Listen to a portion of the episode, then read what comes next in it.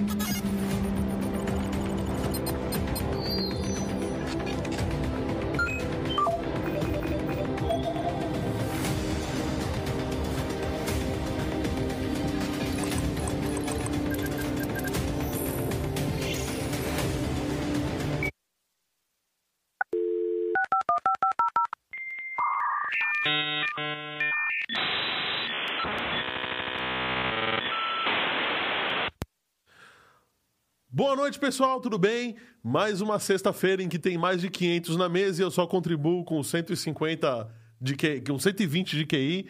Estamos falando do hemisfério sul do planeta Terra, nos estúdios da MD Digital.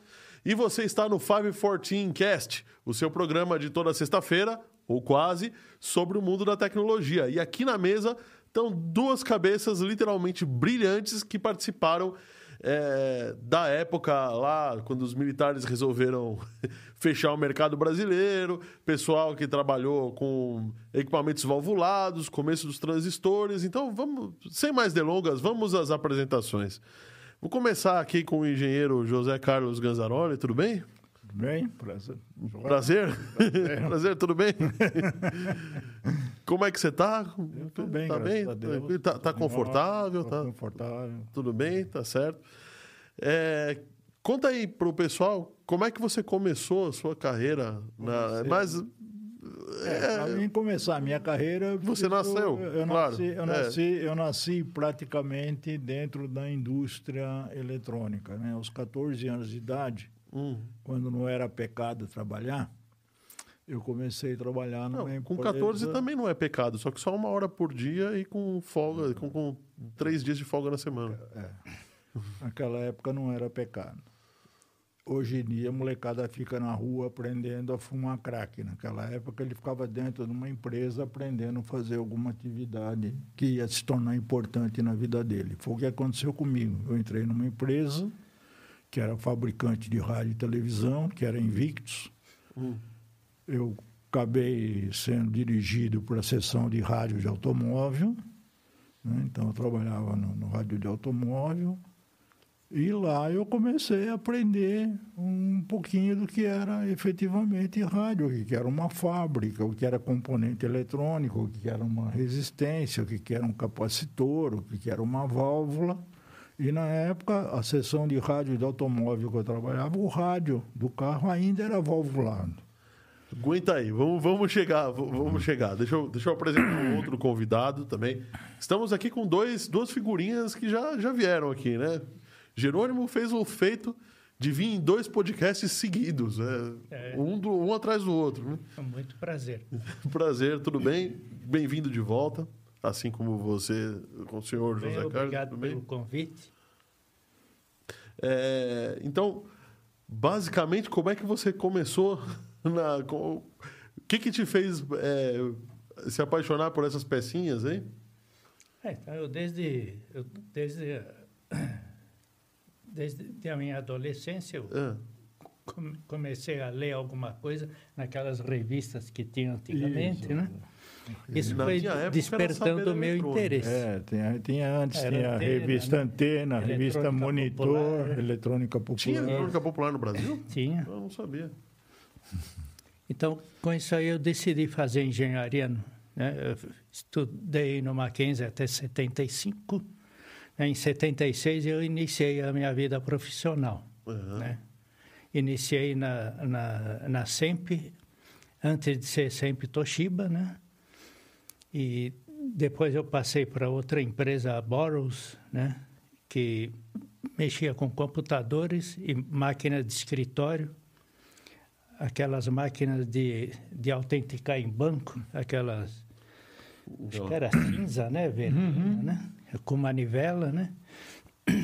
Aí depois eu passei para para Bosch, para a parte de autorrádios, né?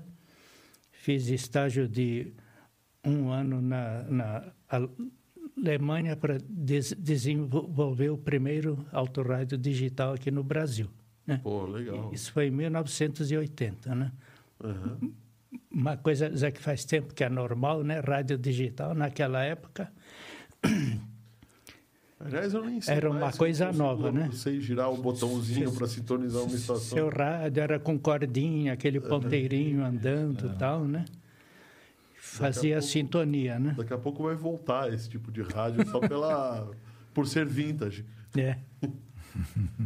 Daí eu fui para Gradiente, onde eu fiz, onde eu trabalhei mu- muito com áudio e vídeo, né? Eu fiz também muita nacionalização de, de aparelhos importados da JVC, Alpine, né, entre outros. né? Aí depois eu fui para para Ivadim para mexer exclusivamente com, com TV. né? Então nós fazíamos nós fazíamos a, a nossa especificação. A, a Ivadim fabricava TV TV com a marca Mitsubishi.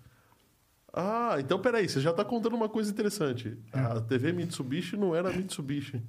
Não, era Mitsubishi, mas É, O projeto era. Isso, era... o projeto era, era Mitsubishi, mas de acordo com o que o mercado brasileiro queria. Tá. Mas aí. Então, o tipo de recurso, como é que é o menu, como é que não é, o que, que o cara gosta no Brasil, o que, que não gosta. Então, coisas adaptadas assim para nós, né? Entendi. Bom, isso é bem interessante. Eu queria falar um oi para todo mundo que está no chat. A Maria Silva Maciel. O Rodrigo, da 3D Experts, falando vida longa e próspera, vida longa e próspera. É, e a Virgínia falando boa noite diretamente aqui de Brasília. Boa noite, Virgínia. Muito obrigado. E se você está aqui com a gente e quer participar do chat, fica à vontade. A gente adora essa interação.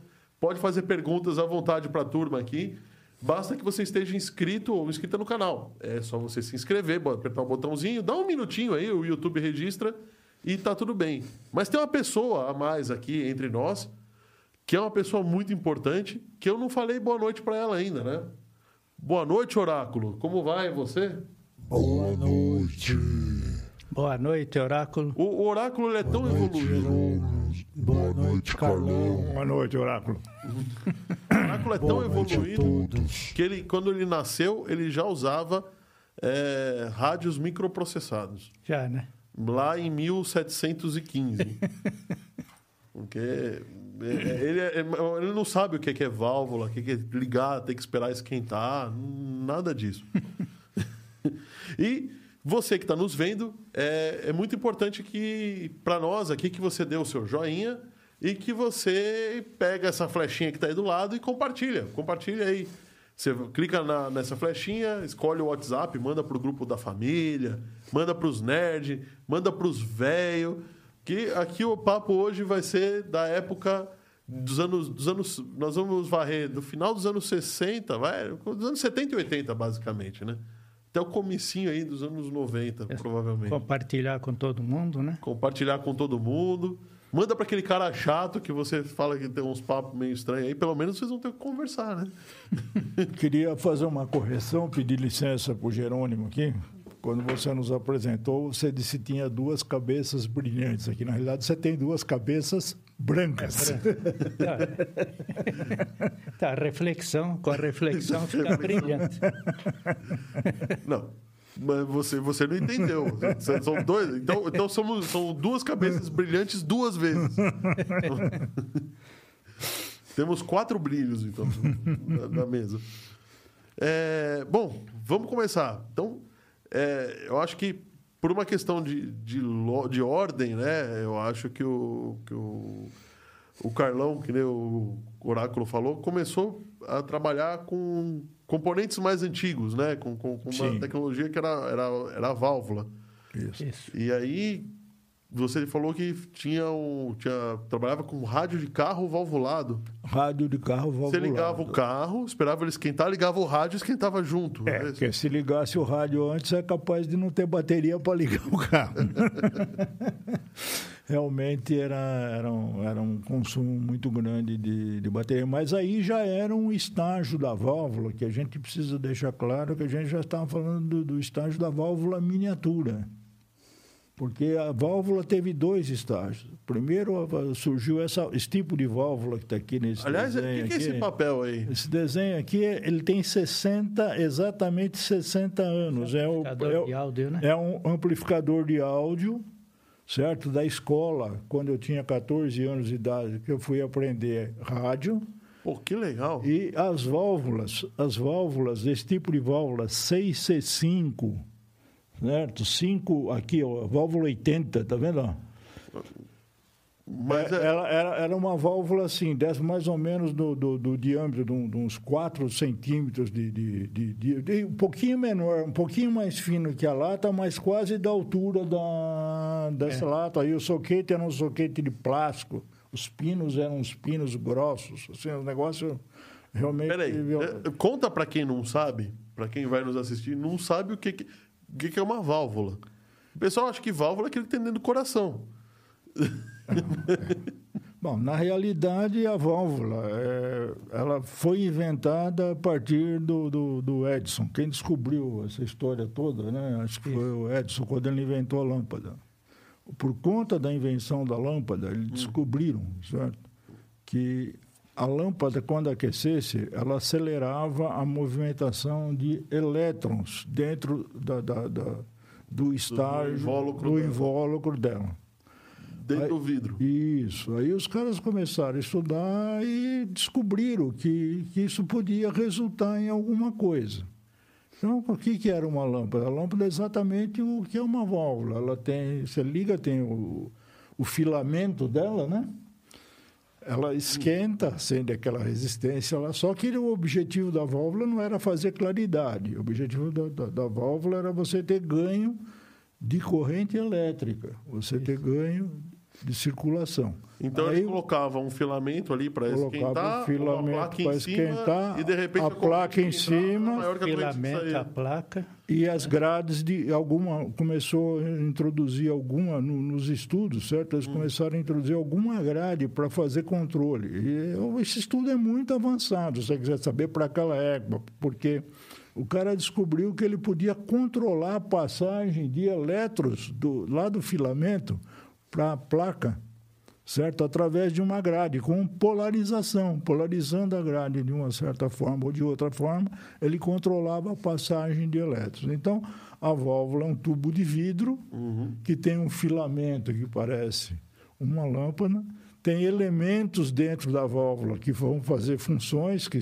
depois vai Aí, aí cada grade, cada, vai fazer, cada isso, grade, cada, placa vai cada fazer, um... um- uma atividade, um efeito diferente, e o objetivo é você entrar com um sinal pequeno, certo? Na- na- Numa de- de- desses Em pontos, dessas- e ter um ganho e ter um ganho significativo de sinal.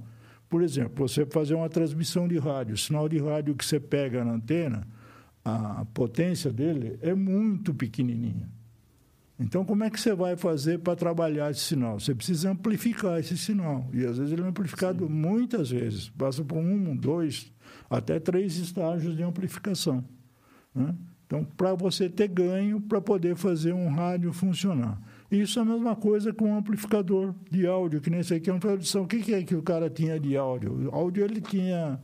O disco? O disco. Eu, nem- nem- ele- microfone? eu acho que nessa época... Nem microfone o cara não, Não, tinha em não casa. tinha né? microfone, era... Era era basicamente o, O disco e o rádio, toca-disco. né? né? Toca-disco. é.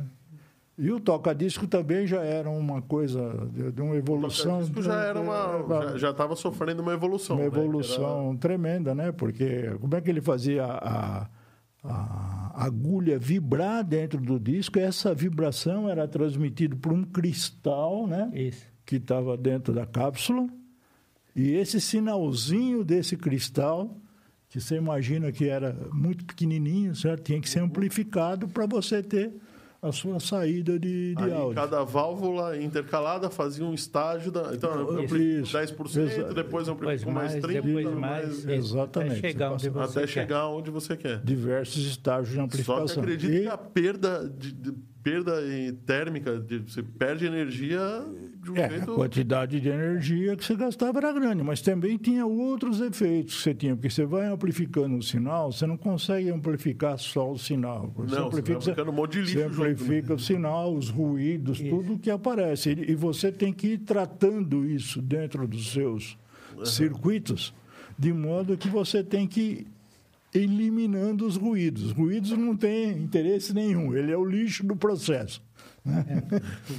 dentro do processo. Inclusive se usava né, o, o fi- fila, ah, aquecer o filamento com DC, né, porque com AC ela introduzia Isso, ruído. ruído, exatamente. Tá. Introduzia Descer corrente contínua. Contínua. E corrente alternada introduzia zumbido, né, ruído. Né? Exatamente, dá ruído no E sistema. com DC, quer dizer, que é um sinal de que é, um, que é corrente contínua, você tirava esse efeito. Esquentava Ou do mesmo jeito. o efeito, né? Então, Não, então, tirava praticamente.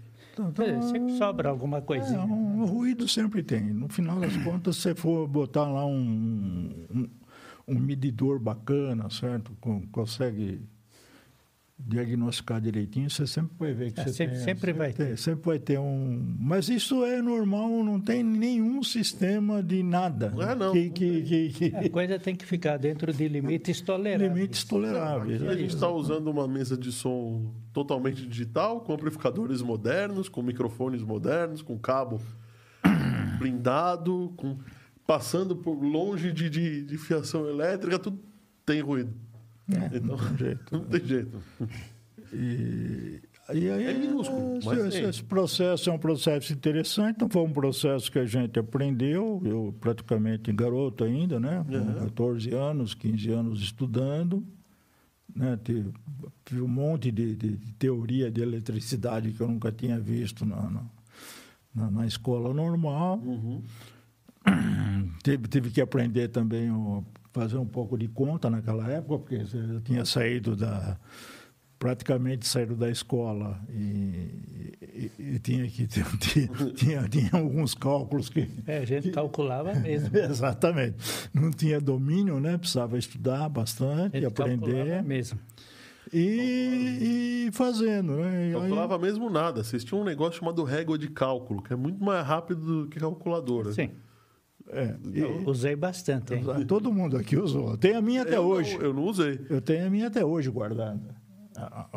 Eu, eu tinha. Sabe que marca? Aristo?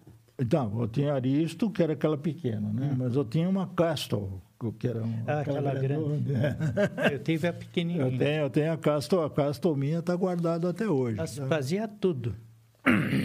Mas é que nem o pessoal que Fazia sabe tudo. A gente, né? A gente fazia cálculo de dilatação térmica, aquele alfa lá. Com, É, uma droga com- lá isso com 500 zeros lá. A gente fazia com régua de cálculo também. Então, Claro. tinha uma. Numa, Mexendo no, com as decimais, tudo. No Mackenzie, na, na, no Mackenzie, no Mackenzie tinha uma régua de cálculo na, na lousa, numa das salas de aula, não sei se chegou. É para ensinar, né? para ensinar a usar a régua Enorme, de cálculo. assim. Era uma régua de cálculo enorme. Mas você vê que as coisas são cíclicas, porque daqui a pouco as calculadoras estão tão complexas que vai ter que ter matéria na faculdade para ensinar como é que usa a calculadora. então, E tinha, tinha uma régua de cálculo enorme. Aí você ia, o cara ia, você ia lá e você acabava aprendendo a fazer um monte de conta com aquela. Com aquela você ia aprendendo, sabia, né? Como aprendia as divisões da cálculo. Porque ela tem uma série de divisões, né? Isso. Então, para cada trecho da, da, da régua de cálculo tem valores diferentes, né? Então, mas foi muito bacana. Foi... É o mais importante, né? Trabalhava-se com ordem de grandeza, né? Isso. A régua de cálculo não dava número exato, né? sim. Mas uma ordem de grandeza bem próxima, que é o que É o interessava. que, no final das contas é o se que é interessa, né? 5, se é 4,9 ou se é 5,1, conforme o caso, não tem diferença Tem nenhuma. diferença, né? né? Dependendo da aplicação, né? para nós que somos eletricistas, né, da área de, de elétrica, essa precisão realmente é, é, É, não tem. não tem. Né? Para civil, também não tem, porque eu gostava muito de, de, de civil, eu gostava muito da, da aula de resistência dos materiais, eu era um, um excelente aluno de, de, de resistência dos materiais. Quem depende. e eu, eu, sempre, eu sempre gostei. E também não tem essa precisão que você chega lá na, na quarta, quinta É, você casa. trabalha com materiais grosseiros, Grosseiros, né? né? concretos. Então, é. Não, a Que precisão pra você quem, tem, é- né? Quem trabalha com eletrônica deve ser até maior, né? A diferença precisão, é, que, é, é que quem, na, na época da eletrônica analógica, vocês tinham uma coisa muito interessante, que eram os pontos de calibração. Então, você resolvia o, o, o- o problema de- dos arredondamentos das casas decimais, da- das falhas dos componentes ali Nos ajustes. nos ajustes, né? É, mas você pegava um, um amplificador desse, por exemplo, para calcular, É. certo? Certo? Você chegava lá em, em 898 ohms, por exemplo. Tá. Só que não existe. Não no existe comércio. resistência Não existe com- mil, um cara. Sim. Então, sabe? Então, você bota um para que você ali- fazer tanta. Não, se fosse, fossem aplicados É, a gente com mais precisão, eles É. fazem associação e tal. Né? A gente tinha as, as- Mas, em a- princípio- Os resistores têm a, a, a, a, a cor da tolerância, né? Sim. Você tem a tolerância de... Sem, sem, sem a faixa de tolerância, acho que é 20%, né? Depois você tem o, o prata lá, que é 10%. Depois você tem a faixa ouro, que é 5%, 5% né? E você tem até... Mas, Tem um metal filme. É, também. tem metal. Você tem resistores hoje com precisão altíssima, né? Para fazer alguma, algumas atividades que são necessárias. Você fazer uma, uma medida aí. Ah, Eu comprei um, há, há- há uns anos atrás, eu estava brincando com, com IoT e eu precisei comprar alguns resistores para fazer um, um, um jump para o processador, para não ficar, para o microcontrolador não entender toque falso. Ah, né? tá. Então, precisei de um resistor com baixa, baixa impedância. E o resistor mais barato que eu, que eu encontrei era um resistor com tolerância de 0,01. Nossa. E foi o mais barato. Então, Então, então, voltando aí, eu, eu participei dessa fase aí do, do, do rádio valvulado, do rádio de carro valvulado. Participei da transição da passagem do rádio de automóvel valvulado para transistorizado na Invictus. Eu estava lá quando fez exatamente a, a transformação, né? Tirou válvulas, entrou transistor. Aí foi uma, era era tudo novo, né? Tinha que aprender, começar é, tudo de novo. É, então foi foi um avanço grande. O rádio deixou de ser duas peças, passou a ser uma peça sozinha que cabia dentro. mas peraí, peraí, peraí. Agora, pa- para aí, para aí, para aí. Por que, que o rádio era duas peças? duas peças pelo tamanho. Você tinha que acoplar o rádio no painel. O rádio era valvulado. Então a parte de frequência do rádio, certo? Tá. Eh, Ficava nessa parte que vai no painel, onde você tem os- o knob lá, que se ajusta a sintonia. Tá. Né? Mas você tinha a parte de alimentação, que o, o, o, o carro tem, tinha bateria, DC. E era 6 volts, né? E era 6 volts. Não era Eu- 12 como é hoje, era não, seis. não é isso, ó. Você precisava transformar. Olha aqui a tensão dessa válvula aqui, ó. A tensão de placa de válvula aqui é 350 volts. Cara, não tô. Eu ouvi o 80 ali. Não, 80 é o tipo de válvula. Ah, tá. Esse é o nome da volta. É o nome da válvula. a válvula, é. a tensão de placa da válvula, 350 volts. Como é que você vai trans... Você tem que dar um jeito. É verdade. Como é que vocês faziam para subir tinha- essa. então, você essa- tinha- você tinha que passar a corrente contínua, que é da bateria, para a corrente Sim. alternada. Naquela época não existia retificadores, conjuntos, sistema de. Desculpa, desculpa, o, o- a- eu sei e estou consciente que vou falar uma bobagem, tá? Mas eu quero instigar para o pessoal que não manja muito de, é, de elétrica é, entender. O carro não tem um negócio chamado alternador? Não é para isso que ele serve? O carro. O Falei carro uma bobagem tão grande que os caras vão é, embora o, agora. carro, o carro, o carro é tem outro um, conceito. um É outro alter- conceito, sim. O carro É. tem alternador por uma função é, diferente, né? Hoje ele tem alternador. Naquela época, lá, eu não, não sei como é que funcionava o, o alternador do carro. Era dínamo. Era um, Era um dínamo, Era um né? dínamo. Era, você virava, ele virava, ele virava com o motor, motor e recarregar a gerava bateria, né? isso, e gerava uma tensão de- Isso. diferente quando nos pontos que você precisava. Sim. Então, Então, aquele carro do meu pai tinha isso aí. tinha, né? Tá? Então, então Assim, Qual era o carro do teu pai? Era, era um furgão Chevrolet 50, 1950. Aliás, onde eu aprendi a dirigir. Então, você tinha que transformar a corrente DC da bateria em AC para poder amplificar, passar por um transformador, certo? Então, como é que era isso? Esse, esse recorte era feito por um relé, feito que, que vibrava. Ele ficava dentro de uma, no- no- numa caixa de que nem uma lata de cerveja, assim, de alumínio, certo? Um relé lá dentro, ficava batendo. Então fazia Na- barulho. Na frequência. Isso, essa caixa era toda encapsulada em borracha para não tentar eliminar o. É, diminuir, Mesmo assim, né? é, É, porque- tentar- mesmo assim você escutava de ouvido esse, esse relé Era trabalhando. aquele barulho de 60 E, Hz. e barulho de 60 Hz, exatamente. Aí você entrava no, no- no transformador, então essa parte da, dessa alimentação, do vibrador, entrar no transformador, certo? Passar na válvula retificadora, retificar, certo? Dar ganho de. de- de- tudo isso estava na, na parte que não ficava junto ao rádio. O rádio era dividido em duas partes. Era a parte de alimentação, digamos assim, e a parte de frequência. Né? E isso é, isso é um conceito que existiu até hoje. Certo? Sempre que você fala de um, de um rádio, de um, de um sistema, você tem a parte de potência e a parte de rádio frequência. Esse conceito persiste até hoje, ele não Lembra- mudou. Hã? Lembra a vez do cassete portátil, quando começou? Antes ele tinha a bateria também Separado. E né? Cassete o- portátil. e tinha quando era o- criança. e tinha o vídeo, né? E depois a câmera. A bateria também ficava Tava fora. separado. Ficava fora, é verdade. Mas, é- mas aí eu pensei que era porque ficava muito grande, pesado. Não, era... caso, sim. Né? Sim.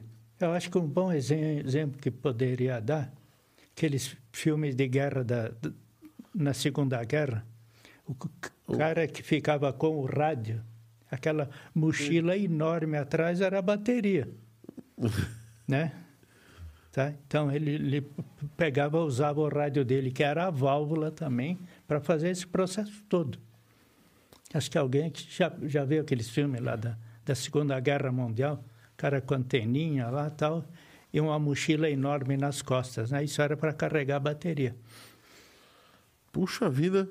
É, imagina que. é, no- no- eu estava falando com o Fábio ontem. Aliás, vocês assistiram ontem, né? Tem- É, tava, tava conversando depois do, do. Antes do programa, né? Então a gente estava comentando como evoluiu a tecnologia de armazenamento de dados, mas a, a tecnologia de baterias também evoluiu pra caramba, ah, né? bastante. Demorou, mas evoluiu. Tem uma diferença, só, só, só para enriquecer o seu comentário. Uma bateria há 30 anos atrás, certo? Ela durava, uma bateria de carro, não durava muito e custava um absurdo. Hoje você pega uma bateria de 60 amperes, certo? Bateria boa, certo? Está custando 300 reais, 350 reais. Você pensar, imaginar em fazer uma bateria, a quantidade de material que está dentro da bateria, o processo que você tem que ter para fazer uma bateria, tá, praticamente está doado. Quer dizer, o processo, o ganho da tecnologia foi tal que está muito barato. Poxa vida. Eu queria lembrar vocês que aqui embaixo tem um QR Code. Deixa eu ver se eu consigo acertar. Ah, é, é- é difícil. Aqui, ó. Caso você não tenha visto, tá? Aqui tem um QR Code. Esse QR Code é um Pix que você pode ajudar a gente a pagar as coxinhas que o pessoal do iFood não trouxe ainda. É... Está esperando receber Tá o esperando eu pagamento. receber o pagamento. o, o Pix dos caras aqui, né? Do, do- o pessoal, ó, o cachê da galera é, é caro. Esses caras aqui, se a gente for cobrar um cachê por bit de, de- de- de informação que tem no cérebro, um, um real por bit de informação, não tem dinheiro no Brasil que pague isso daqui, viu? Puxa vida. É verdade. Mas, é, mudando, mudando um pouquinho de, de assunto, o- o- você já começou a trabalhar, chamam de você ou de senhor? Não, de você, claro. Você? Maninho? Não, você tá bom, né? Posso só complementar uma coisa? Por favor, é um bate-papo isso daqui. Então, é, por que que precisava... A fonte era separada, né? Então, isso aí, o, o- é, um relé que ficava vibrando lá. Basicamente, o cara fez um. É você- Era um vibrador com, com duas chapas, né? Isso. Ia para um lado e para o outro. Isso, você, você ligava, ele mesmo se invertia. Sim. Cada, conforme ele abria um contato, fechava, Fechava o outro. o então outro. Estava fazendo isso. Para quê? Para isso aí, para isso, pra isso produzir uma corrente AC AC, alternado. alternada que é para poder passar pelo transformador. Senão Que era para subir a Isso, tensão para. Não, aí, para mexer no Então, transformador, você... tem diversas saídas, né? Você tem a, você tem a tensão do filamento, depois você tem a tensão... do Assim, placa, é, dentro do transformador, dentro do você, você tira o que você quer, tudo bem, Isso. mas, Mas você tem que entrar... mas você tem que entrar em corrente sinal- alternada, porque sinal contínua não, não consegue. Não, se fosse contínua, você dá um curto, né? Que é um pedaço, é um enrolamento, de Enrolamento. fio, né? Verdade. Era só É, para era- complementar. Não, mas Muito bem, por sinal, muito bem lembrado. bem lembrado. Obrigado. E você, como começou? é, a- gente veio aqui para falar do- da, da nacionalização, de como funcionavam os processos, Isso. mas também muito bem, muito bem pontuado antes do, do programa, que o, que o Carlos falou, é que o, não só fazer do jeito do brasileiro, né? Mas também quando você ia produzir as coisas aqui, isso foi uma- meio que uma imposição do governo, você também não tinha todos os componentes que tinham lá fora, né? Não. Não tinha, não tinha nada praticamente, né? E aí? Maneira de falar, né? Tinha Como, é- pouca como é que coisa. funcionava, na verdade, esse processo de, de, de nacionalização? Então, nos anos 60 foi fundada ah, a Zona Franca lá em Manaus, né? Tá.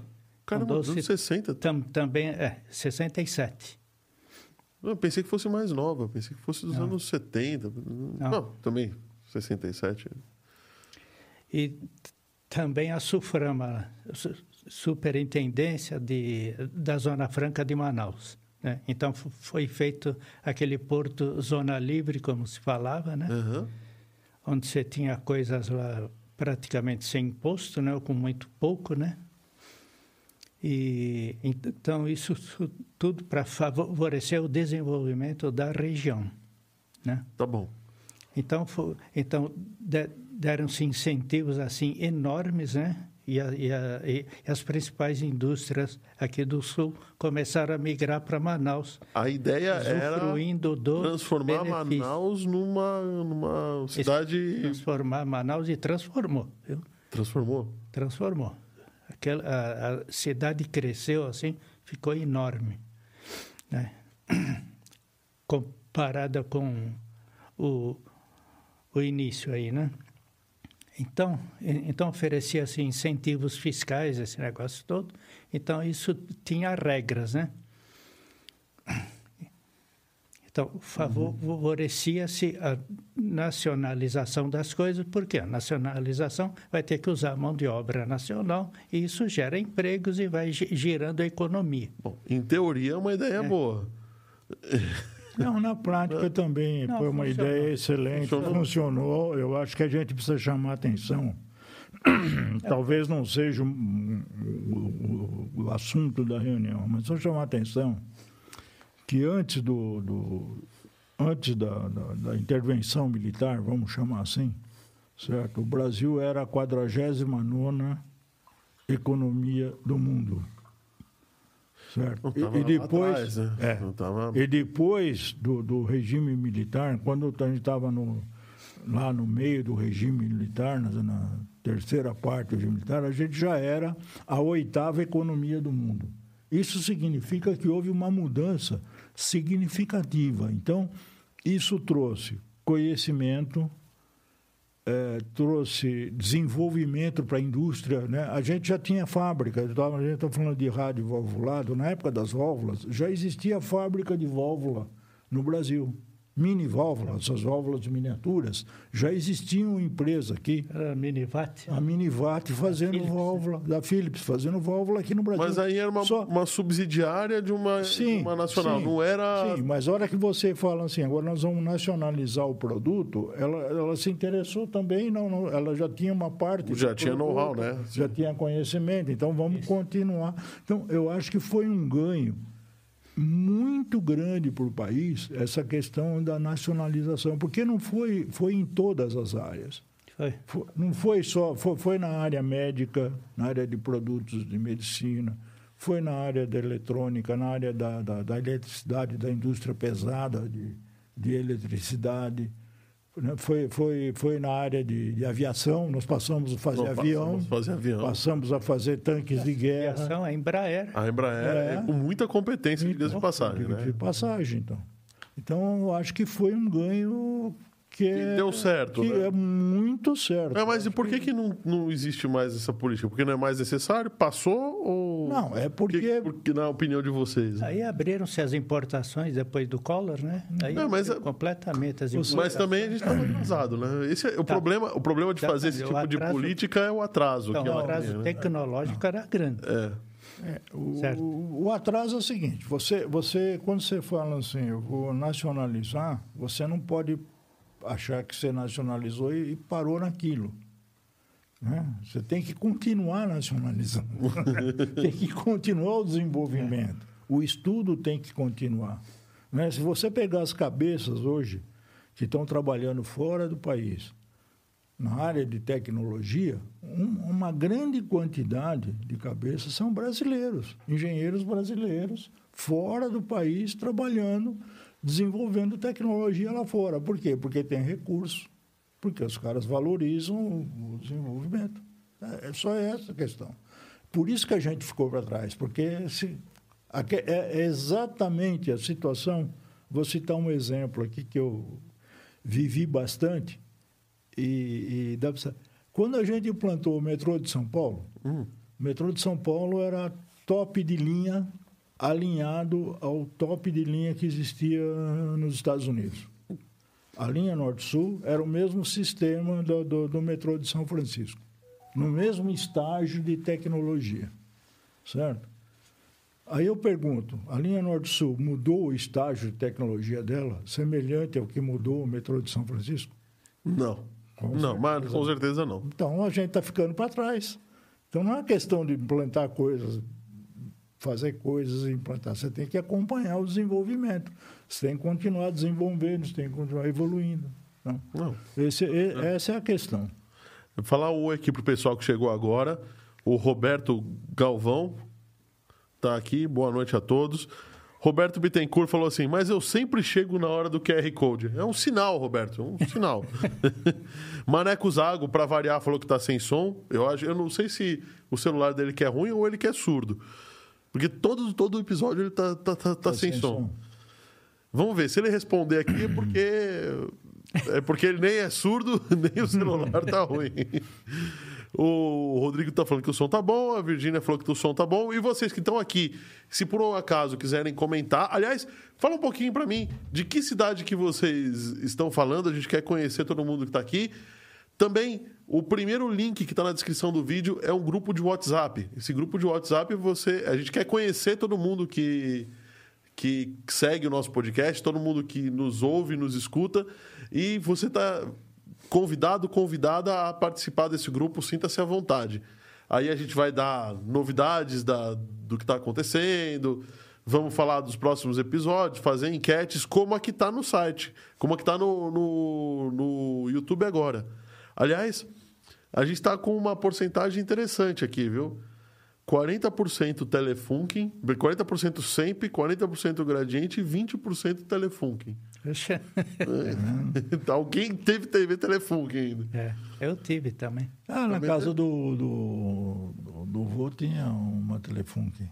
Tinha uma Telefunken. Tinha. Eu tinha uma 26 polegadas. Mas ninguém tinha Colorado, acho que é muito antiga, né?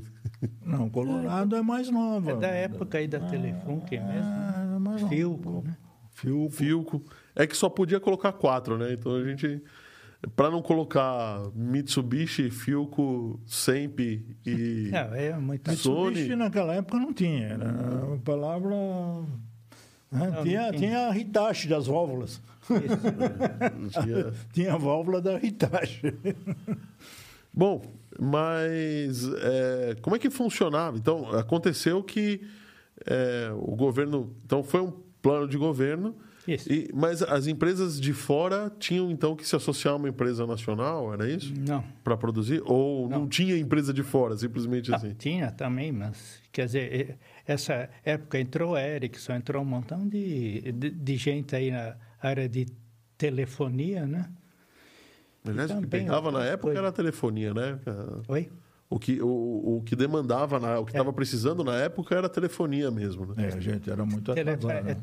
Telecomunicações em geral, né? Aí houve des- desenvolvimento de fibra ótica também, que era tudo comprado fora, né? Então, adquirindo a tecnologia, aprendendo e começando a fazer aqui, né? Aqui no Brasil. Então, então o conceito era o quê? Proteger a indústria nacional, certo? Tá. Então, para isso fundou-se a SEI, Secretaria Especial de Informática, né? nos anos 70.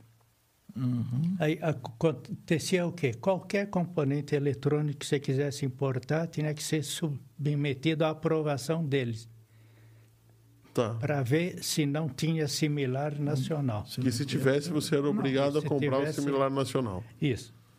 Só que com esse protecionismo todo, o cara fazia qualquer porcaria É claro. Mas é, pô, mas é. Olha, tá aqui, ó, eu tenho, eu tenho similar nacional. Então você ti- tinha que Fazia fazer qualquer porcaria e vendia mais caro ainda. vendia mais caro, claro. Claro. Aí eu cansei, É óbvio, né? aí eu cansei de fazer relatórios para SEI explicando por que, que aquilo não poderia ser usado, aquilo ia afetar a qualidade do, do, Do- do produto, né? do- produto final, Uhum. certo? É, é uma coisa que não se adequava ao nosso produto, né? Então, você tinha desde transformador, né? Que, o- que, o- que o pessoal judiava da gente aqui com transformador, viu? Nossa, É mesmo. é. Transformador caríssimo, né? Esquentava, esquentava muito, sabe? Então, transformador esquentar muito para mim. Esquentar todos eles esquentam, né? Mas Não, mas esquentava mais, mais, mais do que o normal. Então, ex- existem normas né, para você aquecer o transformador. Inclusive, é Isso difícil é para medir. são as correntes parasitas, né? Que aquece o transformador, são as Isso. correntes parasitas, porque o, o material do transformador, não é- o ferro do transformador não é um ferro comum. É um ferro silício que silício. tem uma dosagem, tem que ter uma dosagem, coisa e tal, para não criar as correntes parasitas. Isso.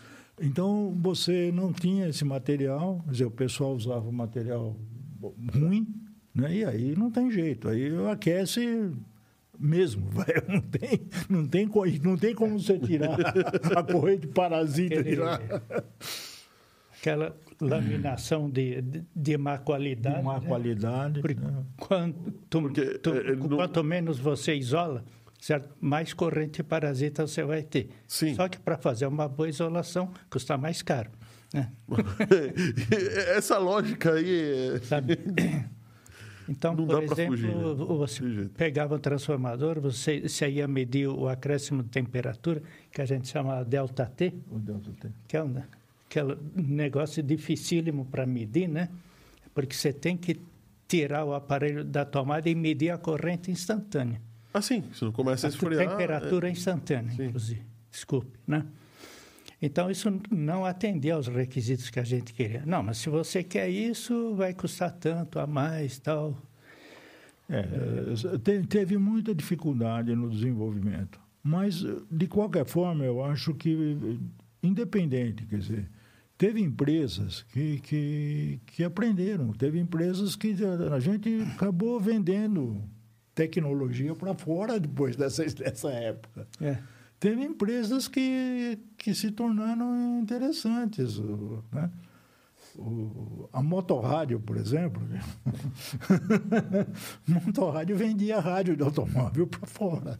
É.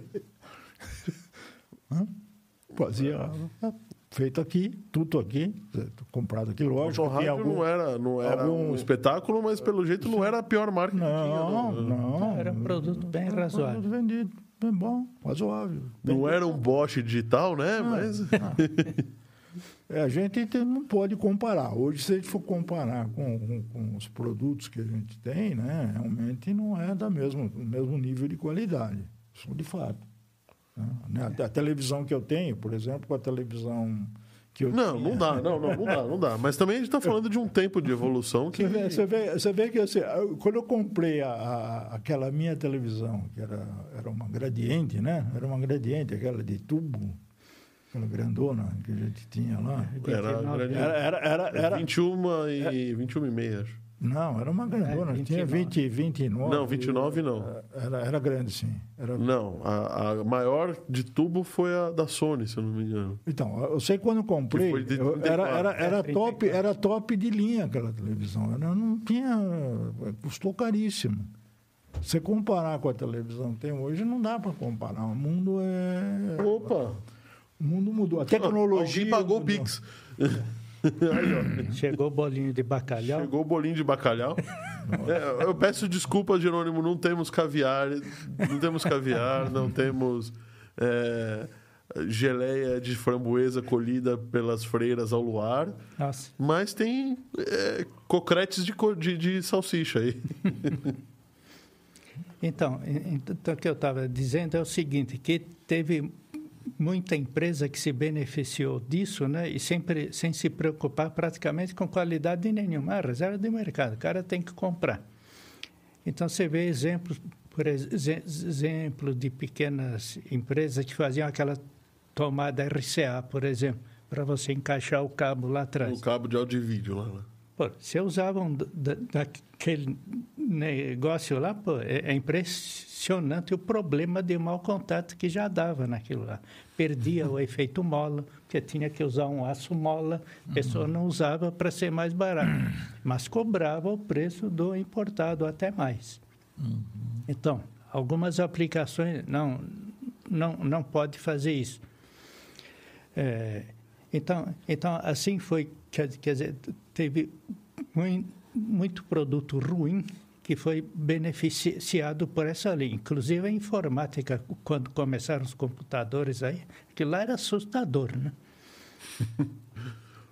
Eu, é, eu vi um vídeo no YouTube que, quando foi lançado o Apple II, é, tinha, no Brasil, tinha pelo menos 10 clones de É. Apple II.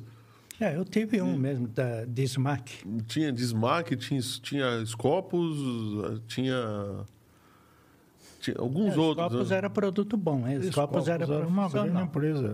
É. É, tinha- Mas eram clones de Apple II, né? Então, o pessoal chegou, deve ter feito engenharia reversa e mandou ver, né? Um, Então, muitas vezes você, o, o concorrente te dedava, te, te acusava, fala, porque um comprava aparelho do outro para espionar, para levantar custo, Ah, claro. essa coisa toda, né? Aí o cara, ah, não sei o quê, olha olha lá, ele está usando transformador importado, Ô, eu não posso usar, por que, que ele pode usar tal? deixa eu te fazer uma pergunta vinha- bem maldosa. Hum. Você trabalhou na, na Gradiente, certo? Vocês compravam alguma coisa da CCE para ver? Comprar. Comprava? Pra... Não, você tem que se situar no mercado, você tem que saber tudo que tem. Puxa vida. Bom, mas aí vocês davam Não, risada depois, CCE, né? comprava que, Philip. Não, Philip. Não, mas Philips, a questão não é essa. A questão é por ser CCE. Não. Não tinha. Ah, a gente olhar, tal. não tem nada, não tem nada demais, não tem nada interessante, né? É. Outras coisas a gente via, aproveitava alguma ideia, dizia, pô, os caras estão usando estão usando esse conceito de fixar a placa melhor do que a gente, por exemplo, isso vai trazer uma redução de custo, né?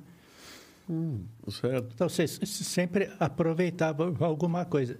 Aí você se situava no mercado. Pô, como é que o meu produto está? Qual a qualidade dele, né? Aí você fala, não, estou aqui em primeiro lugar, em segundo, coisa assim. Se, se não tivesse, tentava va- puxar o máximo para isso, né? Claro. Não deu naquele modelo, você vai fazendo no próximo. Resolver Quando todas as tem- questões para se posicionar do jeito que você quer, né? Isso. Quando você re- re- renovava um produto, que a gente chamava de facelift, né? é o mesmo produto com uma cara nova, com, com, com um recurso a mais, às vezes um recurso a menos, para reduzir custo. Né? Então, aqui, aqui então, agora eu vou aplicar aquela ideia que eu não consegui aplicar no produto anterior. Né? Pô, E tudo sempre contado com custo, né? Reduzia-se 10 centímetros o cabo de força para reduzir custo. Chegava a esse ponto. Depois que você pegava o grosso e você não conseguia atingir a redução que você queria, chegava nisso. Cortar, cortar pedaço de cabo, porque em mil produtos por mil dia, aqueles 10 centímetros lá, eu gerar uma economia e tal. E qual era... Des- desenvolver fornecedores, né? Qual fornecedor aqui me fornece um, um resistor, por exemplo, mais em conta, um capacitor, um capacitor eletrolítico, né? Ah, não, o cara tem aquela linha tal, não sei o quê, né? É, que é que é o custo é menor e a performance é a mesma, né? Ah, sim, Outro. aí, aí faz todo sentido você, você Outro, trocar. aqui eu estou usando aqui eu estou usando um capacitor com com, com, com al- alta tolerância. Será que eu preciso? Principalmente eletrolítico, né? Exatamente. Não, não preciso. Uma coisa um pouco mais não vai dar não vai dar diferença nenhuma. Ótimo, aí você troca. Agora, isso é uma constante, não é coisa de, da reserva de mercado, não. É um produto, é uma isso- coisa diária. Um refinamento... Economia é coisa diária. Bom, sabe? É, eu acho que tem muita coisa que, que, que evoluiu, né? tá, não, mata, viu? É pode, muita- pode pegar. Tem muita coisa que evoluiu. Eu Acho que muitas empresas eh, aproveitaram a oportunidade, de, de- de- acabaram se desenvolvendo, acabaram vendendo. A, a própria a CMW, CMW que, que, que implantou, foi uma empresa criada pelo metrô, certo? CMW foi uma empresa criada pelo metrô para transferência de tecnologia, que foi para nacionalizar os sistemas da linha Norte-Sul para a linha Leste-Oeste. Criou a CMW e criou a Fundação para o Desenvolvimento da Tecnologia na USP, dentro da Poli, a FDTE. Exatamente. Então, nesse, nesse ponto de vista, eu acho que foi excelente, porque se desenvolveu equipamentos no Brasil, certo? Com, com, com, engenharia nacional, fabricados no Brasil, com, com suporte de, de, de, da- da FDTE, que era o suporte de conhecimento, digamos assim, né? E de validação daquilo que estava se fazendo, porque ia se mexer com, com produtos que mexem com a segurança da, da população. Então, você tinha que ter um aval de uma instituição. E isso tudo foi conseguido. né? Se nacionalizou, nacionalizou muito bem, nunca, não teve mais problema o, o produto nacional do que o produto que veio dos Estados isso, Unidos. isso nesse ponto, né? Aí o problema é quando começou a se abandonar a política sem, É, Exatamente. Aí sem, a sem fazer uma transição ou, Isso, ou manter a exatamente. política. Então, né? foi, foi- eu diria que foi excelente. Teve evolução, porque o sistema do Norte-Sul era a parte vital e a parte não vital era totalmente a relés, certo? O sistema da leste-oeste já virou totalmente eletrônico, intertravamento, tanto vital quanto não vital, tudo, tudo microprocessado. E aí você teve que desenvolver os sistemas, teve que validar os sistemas, teve que testar e, e- e dar o certificado. Falou, não, a gente garante que esse, que esse produto aqui é seguro. Certo? Então, acho que isso realmente foi uma coisa assim que não se pode falar que. Eu acho que o país ganhou muito e com isso o país vendeu também. A CMW acabou vendendo tecnologia para fora. A CMW acabou vendendo tecnologia no Chile, acabou vendendo tecnologia no Peru. A CMW fez um monte de, de, de trabalhos externos, vendendo produtos aqui, feito aqui, certo? Vendendo para lá fora. Então, o- o- a ideia, eu acho que a ideia, eu acho que a ideia foi muito boa, foi, Ainda tem que brigar. foi, foi espetacular. Não, não- você não pode se dizer que, que não. Eu acho Por exemplo, que... eu, tinha- eu- tra- eu trabalhei numa empresa que. na Aratec. A Aratec era uma empresa que fabricava máquinas para fazer costura, solda de PVC. Fazer Solda de PVC. É aquela É, do, a- do carro, né? a Aquela- almofada, isso, almofada. É. Você dobrava o PVC, a costura do PVC é feito, é fe- era feito com radiofrequência. Você atravessava a radiofrequência pelo PVC, ele Isso. esquentava E e, ele se fundia. Eu trabalhei na, na, na, na, na Aratec que fazia as fábricas para fazer e, e fornecia. A Aratec fornecia para a Ford, fornecia para a Volkswagen, fornecia para a GM, fornecia para todos os. e Era uma empresa nacional feita aqui, pô, feito na, na, no Piquiri. Um maquinário. Pô, cansei de dar assistência técnica nessas máquinas. E, e- e- e funcionava perfeitamente, não tinha problema nenhum. Né? E era, Não, é era, era um empresário brasi- pontuar. era um empresário brasileiro, era um, um cara sozinho. Ele era um, um- um- uma pessoa. né? Uma pessoa com competência, fazia um produto bom. certo? Os caras não, não, não conseguiam mais. Não é que o produto dele era ruim, não. O, produto dele era bem feito, tinha qualidade e era muito mais barato você comprar dele do que importar. Importar. É, a situação é inversa. Então. é inverso, né? Na parte de na parte de entretenimento a coisa era bem difícil mesmo. Era a- a- o- não ser uma coisa profissional, tal, essa coisa toda, tal, uma coisa que envolvesse, né, segurança, isso tudo, né? Então, então tinha muito disso, né? E aí quando chegou em 90 que o Collor assumiu, né? A primeira coisa que ele fez assim que eu faria também quando ele sentou na cadeira foi acabar com a SEI. Né?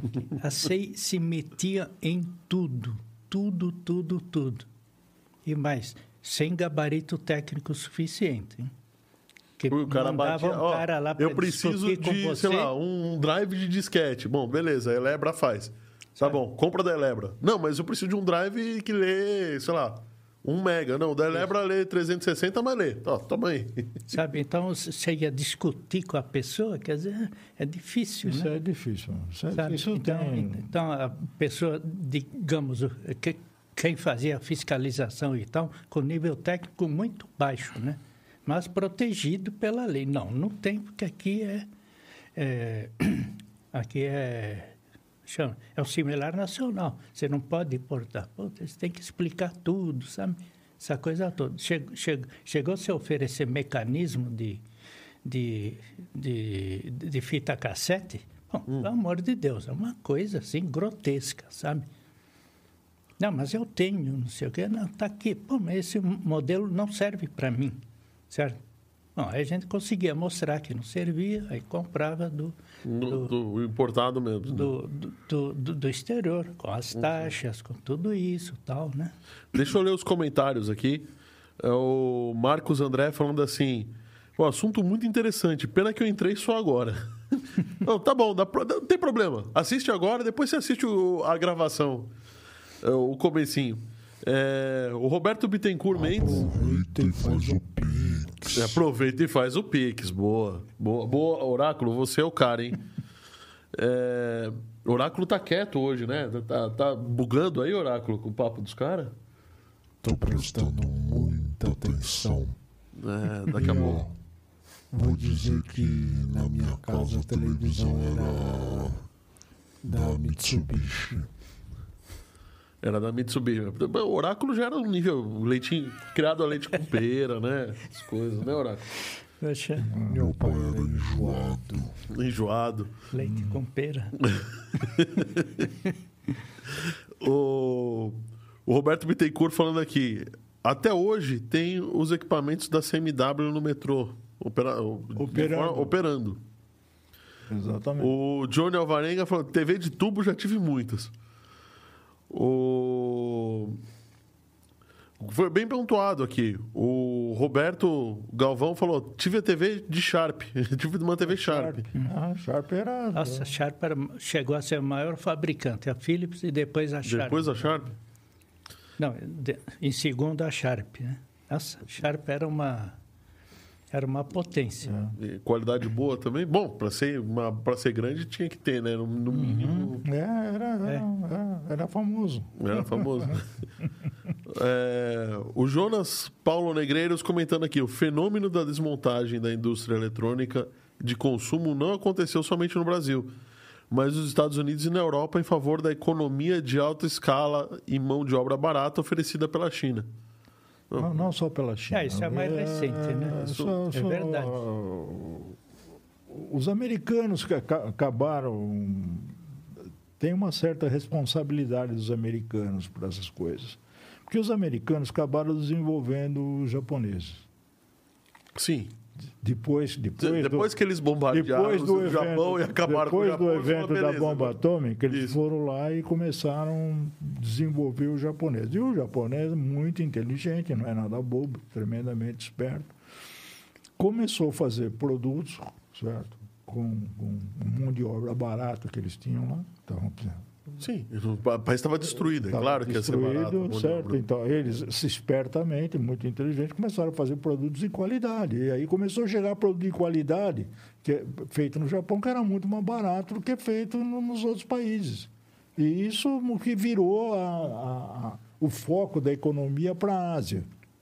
né? Isso virou o foco da economia. Depois disso, não aconteceu. Aconteceu com o Japão, depois acabou acontecendo com a Com a Coreia. Coreia, com os, tigres, com os outros tigres, né? É, Coreia, Singapura.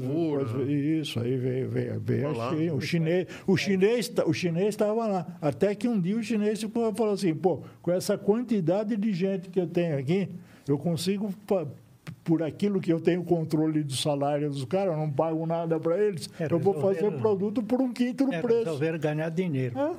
Na década mas, de 90. Não adianta ser purista, lá, cara. Tava, tava todo mundo para ganhar dinheiro desde o começo. Sim. Não tem essa. É.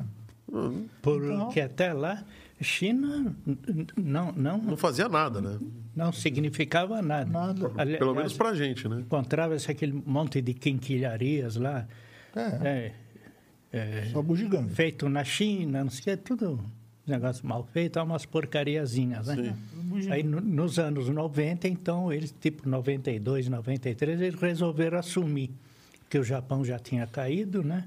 Ficou caro, né? O também. Japão ficou É, caro, ficou né? caro. ficou caro, né? Então, então eles resolveram eh, entrar, entrar firme, né? E aí a... E, e o dia que a Índia resolver ir por caminho da China, a Índia ainda vai desbancar a China, se você quiser saber. Ah, vai. Porque vai. o indiano também é muito É, inteligente. isso tem muita Mas o tecnologia. indiano é forte em software. É, Ele- Eles eles estão indo para um outro lado que eu acho que é mais interessante. Porque no caso de uma indústria, você pode usar... Hoje em dia, você usa muito a robótica. Como política de Estado, eu acho que é, é mais interessante você usar coisas que sejam mais é, manuais. E a fabricação de um software é, é, é- é contra... É contra Sim. contra não é contraproducente, é, é contra-intuitivo, mas ela é extremamente artesanal, Assim. né? Assim, você, tem- você usa muitas coisas que já foram usadas, tudo, você transforma a máquina para trabalhar automático, mas quem faz a coisa ali é o dedo do é o programador que gasta o dedo no teclado. Mas, mas já já a Índia vai estar dominando aí e você vai. De onde foi feito? É indiano. É indiano. indiano. Onde, onde foi feito o software? Foi feito na Índia. É, Quem, é, Opa! Ih, quem é a base? Então, então, então, É, lá, estão, estão- estão nos atacando? Vai dar Não, isso é, isso é porque os patrocinadores ficam bravos comigo quando eu não falo o nome deles. Né? Eu vou falar. Deixa, deixa eu falar, vai. Você que está nos vendo, é, considere em é, entrar nessas empresas, nesse- nessa, considere em conhecer os nossos patrocinadores. É isso que eu queria falar. Nós somos patrocinados pela Home Experts e 3D Experts. A Home Experts é uma empresa que faz desenvolvimento de IoT. A 3D Experts é uma empresa irmã, a Home Experts, que faz impressões 3D. Eles, chegam, eles chegaram a um nível de refinamento tão grande com as impressoras que eles conseguem produzir joias e conseguem produzir é, peças de, de resina ou de, ou de plástico. Eles produzem, conseguem produzir é, peças moles, duras. Cara, é uma, uma coisa maluca. O 514 Cast número 4, se eu não estou enganado, foi, foi com eles. Depois vocês dão uma, dão uma pesquisada lá. Os caras imprimem joia. É, eu sei, é. muito bom. Muito legal. Além da 3D Experts, da Home Experts, temos a IoT Engenharia, que também faz desenvolvimento de IoT. Bom, o que é IoT, né? É você pegar alguma coisa e conectar essa coisa à internet. Seja coletando dados, trazendo através de um sensor, seja atuando, é, atuando o que você precisa atuar dentro de uma máquina, ligando uma lâmpada, é, verificando parâmetros e assim por diante. Então, a, as tecnologias novas já nascem dentro do, do, conceito de IoT, tecnologias antigas não tanto. Então, temos duas empresas aqui que desenvolvem, o telefone está aí na tela. E também tem a Nexus Business Intelligence, que está na segunda camada desse negócio todo. Né? Você tem bancos de dados, você tem uma série de dados que foram gerados tanto por máquinas quanto por pessoas, com, por transações. E a Nexus vem em cima disso, coleta todos esses dados e produz a informação, a inteligência para o teu negócio. Então, a Nexus Business Intelligence, também o telefone está aí, é só ligar, é só chamar. E, principalmente, né, e, e muito principalmente, temos a casa. Tem aqui duas pessoas aqui que estão, posso perguntar sem, sem medo de errar. E aí, o estúdio é bom ou não é? Nossa, é ótimo. Bom. Melhorou mais ainda. E melhorou, né? Não para de investir, cara. É impressionante. Desde, desde é, agosto é isso, que eu estive é, aqui, não melhorou tem perigo, bastante. Né? Esse não tem perigo, a tecnologia não Esse daqui não tá fica evoluindo sempre, né? Não fica outdated, né? Sempre up to date. Mas a a a MD Digital, para quem não sabe, trabalha com o estúdio aqui. Você pode vir aqui fazer teu podcast, que nem a gente. É, ou você pode alugar o trabalho da MD Digital para filmar o teu podcast na tua empresa. Leva teus possíveis clientes, teus convidados, gera conteúdo, gera é, fãs, leads para venda. Isso é comercialmente é muito interessante. Além do que você está botando, é uma outra mídia que você está tá levando. Fora isso, a MD Digital também trabalha com música, também coloca o conteúdo é, faz a gestão do conteúdo musical das pessoas e aí só o pessoal da MD Digital mesmo para explicar. Falei tudo, Oráculo?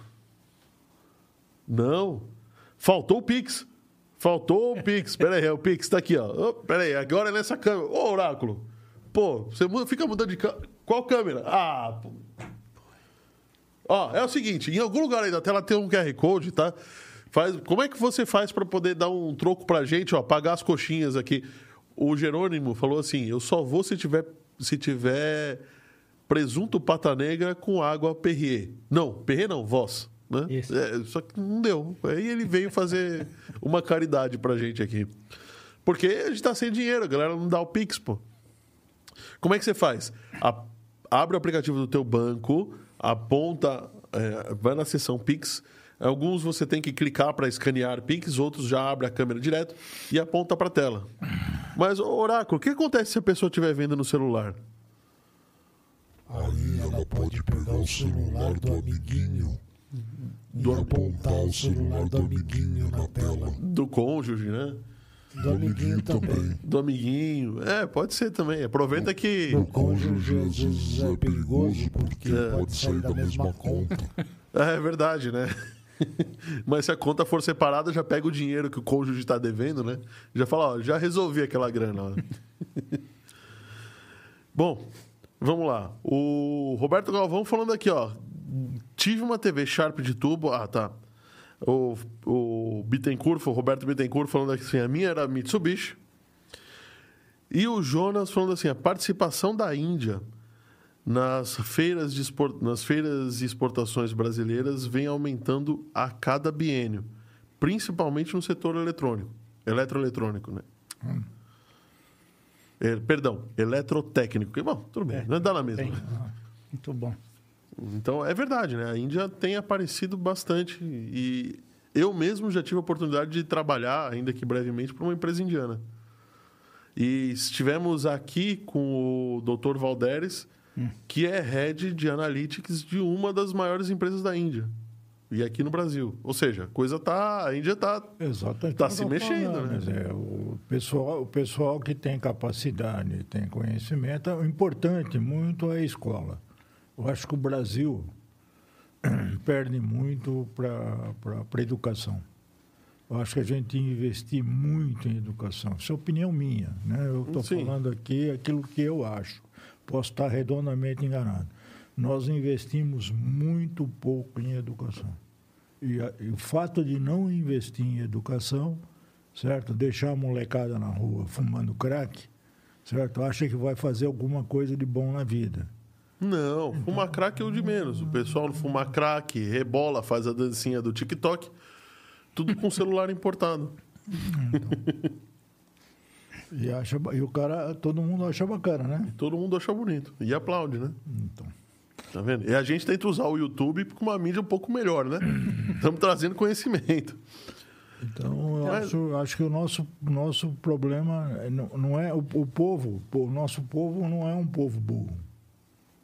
Certo? O povo brasileiro não é um povo burro. Ele é um povo muito mal orientado, muito mal formado. Burro não é. Sabe por quê? Um dos, uma, uma, eu ouvi um, um, um psicólogo uma vez falando que um dos indícios de inteligência é o bom humor. É, aquela, é o cara que sabe, consegue fazer piada. Se for ver a quantidade de meme que existe no Brasil, nós somos os campeões mundiais de de piada, então o povo é inteligente.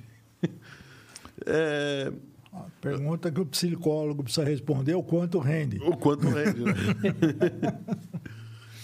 É, como é que. Como é que. E, e projetos do zero nessa época Então, existiam?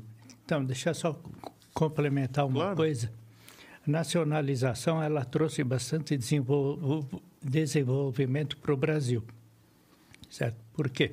Você está pegando tecnologia eh, estrangeira, trazendo para cá, certo? No fim, você fabricava seu produto em Manaus, todo mundo entrava aprendendo com essa tecnologia e de- depois a produção lá gerando empregos também, né? Então, foi uma coisa bastante tanto importante. A transferência de tecnologia foi sempre uma foi sempre uma exigência da Gradiente, no caso, né, e de outras empresas, tal que o fundamental é isso, quer dizer, não basta você você tem Comprar um que fazer projeto, assim, né? tem que fazer assim, tem que fazer assado. Tá, mas por que que você faz isso? Sa- Sabe o que você está fazendo, né? Então você explicava para a pessoa, treinava, o pessoal de Manaus acompanhava aqui em São Paulo, que a gente fazia, a gente nacionalizava o produto ou produto feito do zero, a gente fazia uma linha aqui em São Paulo, tá? fazia 50 aparelhos que a gente chamava de linha protótipo, tá? é uma linha antes da linha piloto. Então já se treinava aqui em São Paulo, tudo com, com os japoneses na época, aqui também acompanhando. O, o videocassete era JVC, né? Não, teve, teve JVC, mas teve o Funai. Funai. Funai. É que tem a marca, Funai acho que era até melhor é que que tem a JVC, marca né? Symphonic também, né? Tá. Aí, então, pessoal de Manaus descia, como a gente falava, ficava aqui 15 dias. É, né? Vinha do norte para o sul, descia, né? acompanhava essa linha, né? Então, ocorria a transferência de tecnologia, aprendia-se a calibração, que eh, antes as coisas tinham, muitos ajustes, né? Se ajustava tudo, né? Porque os componentes eram. Como era analógico, né? Era tudo. Ah, vocês- A oscilação importava, né? Aí você se preocupava lá com algumas coisas que depois se viu que não precisava, que não, não eram tão críticas. Aí, ao invés de um potenciômetro que você tinha que ajustar, você botava um resistor fixo, que na média lá lhe dava o que você queria.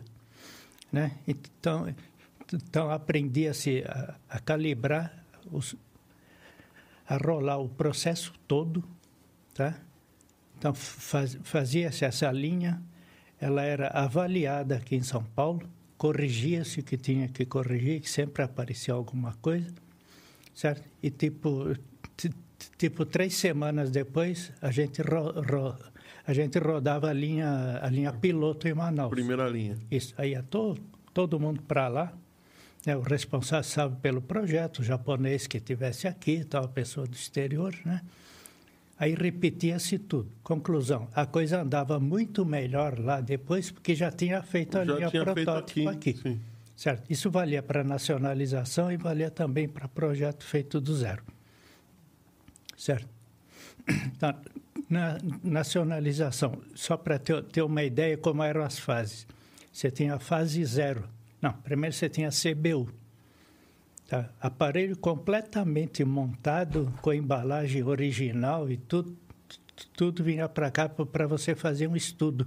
Ah, de mercado, estudo. Aí, a- Tudo aí o comitê técnico. deixava, né? Não, isso Para aí isso, pode. pra isso pode. Isso Não. aí pode. É porque implicar na transferência de tecnologia. Não, quanto a isso aí, não tinha problema. Então, você dá um aparelho para o design, por exemplo, um aparelho para engenharia de fábrica. Em Manaus, outros aparelhos a gente desmontava aqui, que é para poder fazer os subconjuntos que iam, que iam ser feitos naquela fase. Então, exemplo, fase zero. Bom, primeira fase, CBU, tu- tudo montado, né? É, Complete Building Unit, né? Aí vi- vinha, vinha a fase zero. O que, que, era a fase zero? Você tinha, você tinha que ter o mínimo de, de coisas nacionais, normalmente coisas fáceis. Embalagem, manual, certo? Um Embalagem, cabo. manual, é, encartes, Sim. Saco plástico, essas coisas, né? E tinha E isso era a legislação. isso. Aí você tinha, sei, vinha um painel frontal, por exemplo, separado, né? Tá. Aí você encaixava o painel frontal, encaixava o subpainel, encaixava a placa, montada todinha no exterior ainda, certo? Isso, isso então era a fase zero. O painel, por exemplo, completo, pintado, serigrafado, quer dizer, com, as, com, os letreiros todos no painel. Bom, aí fazia- dizia-se o número X de aparelhos que a legislação permitia, não me lembro mais quantos eram. Aí você passava para a fase 1. Tá? Aí a, a fase zi- Z1 você pegava o quê? Por exemplo, você pegava aquele painel frontal, todinho desmontado e sem serigrafia. Isso gerava, isso gerava mão de obra nacional para você fazer, pintar, serigrafar, Sim. montar as teclinhas lá, encaixar isso, aquilo. É, fazia, zi- zi- dizia-se às vezes um subpainel traseiro, que é uma peça metálica é, fa- re- relativamente fácil de, de, de fazer. fazer, né? Às vezes a peça vinha sem pintar, você aplicava pintura aqui, serigrafava aqui, enfim, um mínimo de coisas, certo? Então, isso, isso e vinha... Então, então chamava-se fase SKD, semi-knockdown, né? Parcialmente desmontado. Então, vinham subconjuntos e você juntava tudo. Ah, agora eu entendi. Fazia é. SKD, quando eu vejo no, no AliExpress algumas coisas, S- tal coisa SKD. Agora, agora eu já sei o que é. É, SKD nesse, no, no, no- sentido de nacionalização. Não, mas, aí. mas, é, mas lá é- são coisas também, é um kit para você montar. Então, É, porque tem Java aí também, SDK, tem umas coisas Ah, assim. não, não tem o? SDK, que é o Software Ah, tá, Development SDK, Kit. outra é SKD. SKD, é. Então, semi-knockdown. Aí vinha a fase 1. A fase Z- 1, você já tinha que fazer mais coisas, certo? Você já tinha que fazer, eh, fazer uma tampa superior, tá? metálica, Aham. eh, mais peças, certo? Na, na- na fase Z, Z2, o circuito impresso vinha, vinha vazio, sem componente nenhum, certo? E os componentes separados, E certo? o kitzinho de componente para cada. Isso. Mas já incluindo também, por exemplo, resistor nacional, aqueles itens mais, né? Mais simples. capacitores também, De- deixa eu só- coisa toda. Só dar uma pausa aqui. Gente, olha, a gente incrivelmente está chegando. Eu não vi o tempo passar. Está chegando no final do programa. Quero saber o seguinte: escreve aí no chat se a gente. Tem muita coisa de papo aqui para continuar. Escreve aí no chat se a gente marca um- uma segunda rodada para continuar esse bate-papo, mas eu vou deixar o Genônimo terminar o assunto. Tá, e depois você tinha, então, fase 3, né? mais coisas nacionalizadas, até que você chegava à fase 4, você tinha praticamente tudo nacional, menos, por exemplo, um mecanismo, uma coisa assim que é mais... Que aí não, não dava para fazer aqui de qualquer jeito. Isso, né? aí não dá. Ah, então você já respondeu a pergunta que eu ia fazer. Porque os videocassetes tinham. Era exclusividade de produção japonesa, né?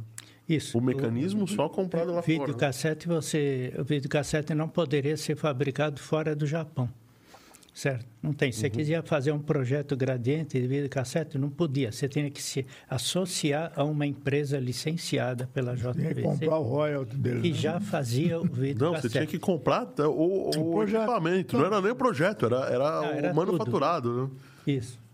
Aí, depois você tinha as fases de nacionalização, também essa coisa toda, né?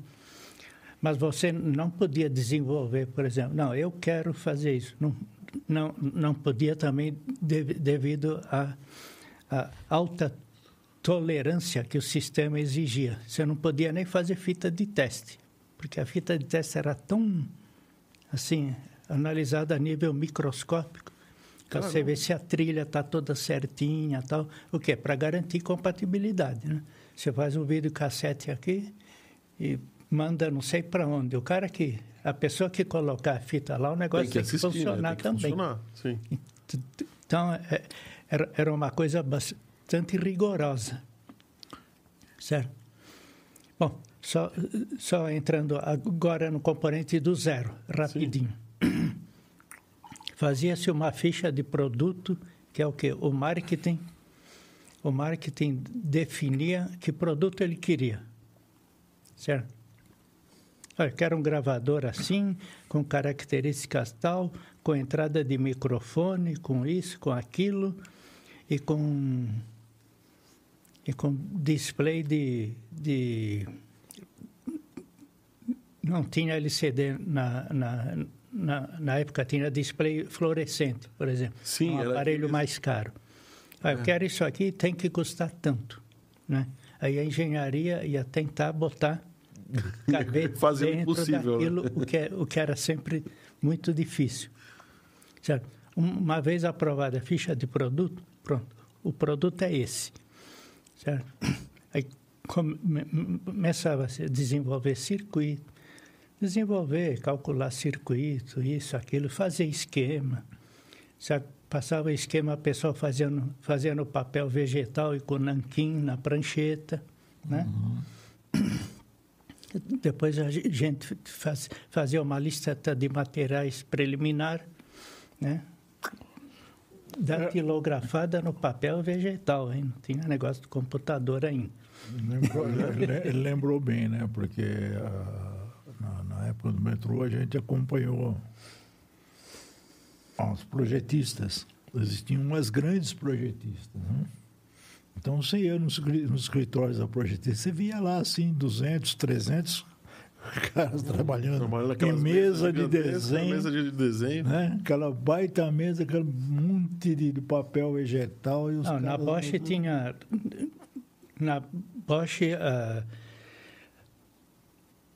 o cara da, da, empresa automobilística, Chevrolet, Ford e tal, não sei o que lá, ele tinha um- uma prancheta comprida assim, com rolo, assim, para desenhar o painel, o painel frontal do carro numa, Numa escala, próxima ao. eh, assim, que seja, que fosse bastante ilustrativa, né? Puxa Aí vida. você ia lá e falava, não, o autorrádio vai ficar aqui. Não, não cabe. Tem que ser menor, tem que ser isso, tem que ser aquilo. É tudo no vegetal. Aí, Bom, A gente vendeu. Essa parte do vegetal foi, foi, foi bem lembrado, porque fez muito desenho nanquim aqui. Muito desenho. As grandes projetistas Então, viviam, uma- que, de, de, de mão de obra de, de desenhista. Viu? então a gente, fazia uma modificação na, na lista de material. Ah, a, do- docu- a documentação te- técnica fazia o quê? Raspar o papel vegetal com gilete. Gilete, exatamente. porque. Botava revisado tal dia, não sei o quê. Todas as folhas de vegetal que tinham sido alteradas vi- vinham para a gente, para a gente assinar. A Nanquim. Ah, Nanquim. Tá. Isso, é, isso é um assunto. É legal. É, é, faz parte da história. Hoje jamais você pode imaginar uma coisa dessas. né? Você coloca Bom. computador, faz no, no CAD, você. Atendendo a pedidos, eu acho que eu vou ter que trazer os senhores de volta, porque a gente não pode passar muito do tempo.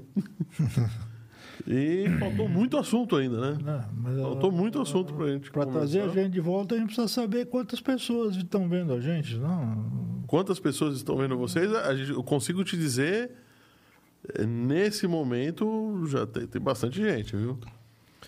Eh, Começaram os comentários agora. E aí, Oráculo, continua mais um pouco? Você que manda. Como assim eu que mando? É o algoritmo do YouTube que manda. É isso aí. Então tá respondido. Gente, Mais uma pergunta só e finaliza. eu vou ler os comentários, né? O Comentário ou pergunta? comentário e pergunta, tem que ser rápido. Gabriel Franzoli falando, acho interessante a história da evolução dos computadores, do CCO, o P50, o Cobra, o sistema da Prodix, os, do CCO do metrô. O André Santiago falando assim, desculpe o atraso, comecei na eletrônica com as revistas Saber Eletrônica, eu também, compradas pelo meu pai. Fogo no parquinho. Se temos capacidade técnica, o que está faltando? Essa é a última pergunta para a gente finalizar, mas acho que a gente já respondeu essa daqui. Projeto. é, o André Santiago falando assim: projeto de, de pontes de ter- em pontos de terminal. É, a galera tá pedindo pra falar, deixa rolar, mas não dá, a gente não pode, gente, a gente não pode. E a vencedora foi a TV da Gradiente. Nossa, Tá, mas bateu, bateu perto da, da SEMP, viu? é. E Telefunken ficou, ficou na, em terceiro lugar com 27% e ninguém teve Colorado. Ela é mais antiga mesmo. né? Bom, mas então, se tem, se tem capacidade técnica, ou tinha capacidade técnica, o que, que acabou ficando faltando para a gente. Eu acho que é o incentivo, né? Acho que faltou administração. É incentivo. Você tem, você tem um potencial. Você não pode nunca começar um processo. realizar. Desculpa, ó, Jerônimo. Você não pode nunca começar um processo e abandonar o processo no meio do caminho. Um processo tem que ser levado em consideração que ele tem começo, meio Mas e fim. Você não é o sabe. problema quando da vai ter. política brasileira, Então, o, e- o, que, o que acontece é exatamente isso. Se começa um processo, se starta o processo, se investe no processo, não é não custa barato. O processo de nacionalização não foi um processo barato, foi um processo custoso, certo? Só que no meio do caminho se perde, ou seja, todo aquele dinheiro que você gastou foi jogado na lata do lixo. É falta de continuidade. Falta de continuidade, falta de, de O que cuidado. você faz, a falta próxima de gestão gestão. não faz mais. Não faz mais, né? Aquilo lá, aquilo lá não tem valor. Ou Falta isso, de gestão. Tem, tem, um, tem um exemplo legal. Eu, eu- eu passei, essa semana eu fui no médico e eu acabei passando em, em Altino. Peguei o trem e passei em Altino. Em Altino tem as, as novas oficinas de Altino que começaram a ser feitas. É, Altino é a oficina da, C- é, Da CPTM. Presidente Altino, um bairro de Osasco, onde fica as oficinas de trem da CPTM. urbana de São Paulo. isso. Começaram a ser feitas novas oficinas, certo? Que iam cuidar dos novos trens da, da, da CPTM, dos trens da linha nova. Se investir um monte de dinheiro, você olha lá, você vê toda a parte estrutural lá, tudo, tudo apontado no chão, com, com, com as vigas, tudo parada lá. Isso já tem mais que 10 anos. Dizer, a oficina nova já era para estar velha. Ou seja, a oficina nova era para estar velha e o dinheiro É, que foi gasto. lá, já, Já, já foi, já o foi. dinheiro que está lá foi gasto, ou seja, esse tipo de coisa que não pode acontecer. Isso não existe, isso não. Não, não, não tem. co- Como, é- como é que você evita uma coisa dessa? Evitar uma coisa dessa é saber votar. Bom, Pronto. Falei o que eu queria falar. É, então, que- que eu acho isso não tem so- solução de continuidade, se dá muito pouca atenção à ciência, certo? Na minha opinião. E então vai indo, vai indo, vai indo, vai indo. vai indo. Quantas gerações passam, né? E a gente continua com potencial incrível sem, É, potencial, mas sem o. sem, sem- só no potencial. É, não- só energia potencial, sem cinética. Sem cinética. é. Você não consegue re- eh, re- realizar. Quer dizer, a- conclu- concluir um processo. Estou fazendo isso, estamos treinando. Então, daqui, a 10 anos, eu vou ter uma geração super capacitada, né? Não tem. Ó, vou, dar um exemplo ferroviário. É, quando a ge- a gente estava lá na, na- na- CPTM, lá, eu era gerente de, de engenharia de, de manutenção, o metrô de São Paulo, o metrô de São Paulo, teve um contato com os japoneses que trouxeram é, dormentes, dormentes feitos de fibra de vidro, certo? É, dormentes feitos de fibra de vidro. Mandaram, mandaram quatro dormentes para o metrô de São Paulo, para o metrô de São Paulo testar. Vieram ajudar a fazer a instalação, o processo todo. E nós, nós fomos convidados pelo metrô para acompanhar e Como é que era. como é que era o processo, como é que era o. Eu já queria saber também como é que era o dormente, qual o resultado que ia dar, quer dizer, como é que ia ser isso. Bom. E foi, o resultado foi espetacular. Resultado e isso era uma era coisa de, de meio ambiente. Eu não vou mais derrubar árvore. Sim. Sabe, porque tem lugares que você usa dormente de concreto, tem lugares que é difícil você resolver com Levar o dormente, dormente de concreto É de madeira, né? tem que ser de madeira, né? Bom, quando a gente estava lá na CPTM, a gente tentou, a gente tentou fazer aqui alguma coisa semelhante e parecida, Uhum. certo? Tentamos fazer. Tínhamos, arrumamos um fornecedor, o fornecedor, em princípio, se interessou, coisa e tal, fez alguns protótipos para a gente e nós instalamos. Cara. O cara usava Funcionou. Plástico. Não funcionou nada. Os caras usavam plástico reciclado que ele juntava no meio, no meio da rua. Aí Não, o problema do plástico reciclado É, é. juntado é. que você não Sim, junta um só, de só que o, só que o dormente batia sol nele uma semana depois ele se entortava Ah, todo, sim, quer dizer, claro. uma- era mole. então, é, esse tipo de coisa é, é, é, é difícil, é complicado, precisa de tempo, investimento e muita capacidade técnica. Muita capacidade técnica. É. Sem capacidade técnica não funciona. E capacidade técnica, volta naquilo que eu falei, vem da educação. Se não houver educação para valer, você não cria técnico. Não tem jeito. Para Tá criar técnico, você tem que ter educação. Olha, eu vou. Eu preciso terminar mesmo. A gente já está com o tempo bem estourado. Atendendo a pedidos, vocês vão voltar caso, caso dê tudo certo, mas não pode demorar muito. Vamos voltar logo. Certo. É, Tem pata negra vai ter presunto pata negra? Você que vai pagar? Ô, Não. Doidou? Ô, louco. Você doidou, foi? É, não, não sei. Você, com tanto tempo de vida, deve ser rico. Olha que eu pago tudo? Olha. Não, não, não vai pagar a luz, não. Pelo amor de Deus. Bom, muito obrigado por terem vindo. Só os últimos comentários, ó. O André Santiago falando aqui. Os amigos aí têm que voltar de, de novo, André. Esse André deve ser eu. Ele falando, aprendi muito com multímetro analógico, eu também. Jonas Paulo Negreiro, ele fez o comentário que estava passando na minha cabeça. Ele falou: a Embrapa, criada durante os anos 80, conhecido como década perdida, deu certo, né? É E, muita coisa. e- e hoje é, é o que salva a economia, né? Embrapa, Embraer. É grande amigo. meu. Embrapa, Embraer. É, ainda tem um transmissor feito em uma barra de terminal, imagina, cheio de capacitor variável. e aí temos palmas também. Muito obrigado por ter assistido. É, Quinta-feira que vem tem outro 514 Cast News, falando de notícias sobre o mundo da tecnologia. Agraciado, talvez, com a presença dos dois convidados aqui que estão sempre assistindo. E sexta-feira que vem tem outro 514 Cast, dessa vez falando com o Arthur Gola sobre é, analytics em uma empresa de jogos. Como é que os jogos estudam o comportamento do usuário e como é que eles lucram com isso. Arthur Na- Gola? Arthur Gola. Poxa, É interessante. Esse, esse cara é é inteligente pra caramba. Você Foi sabe- remador e tudo. Remador da música. Sabe, Golo? É, calma. A gente, É? a gente É? conversa É- depois. é do mesmo? É, é, é ele mesmo. é. E ele trabalha na maior empresa de jogos do Brasil. Ó, Então- bacana, hein?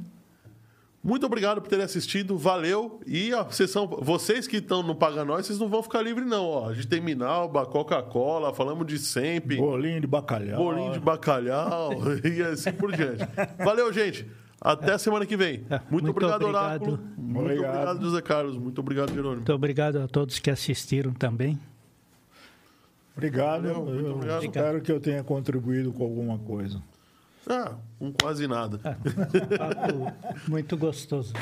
Valeu, Oráculo. Eu preciso. Posso levantar? Se bem que tá, tá, tá transmitindo ainda.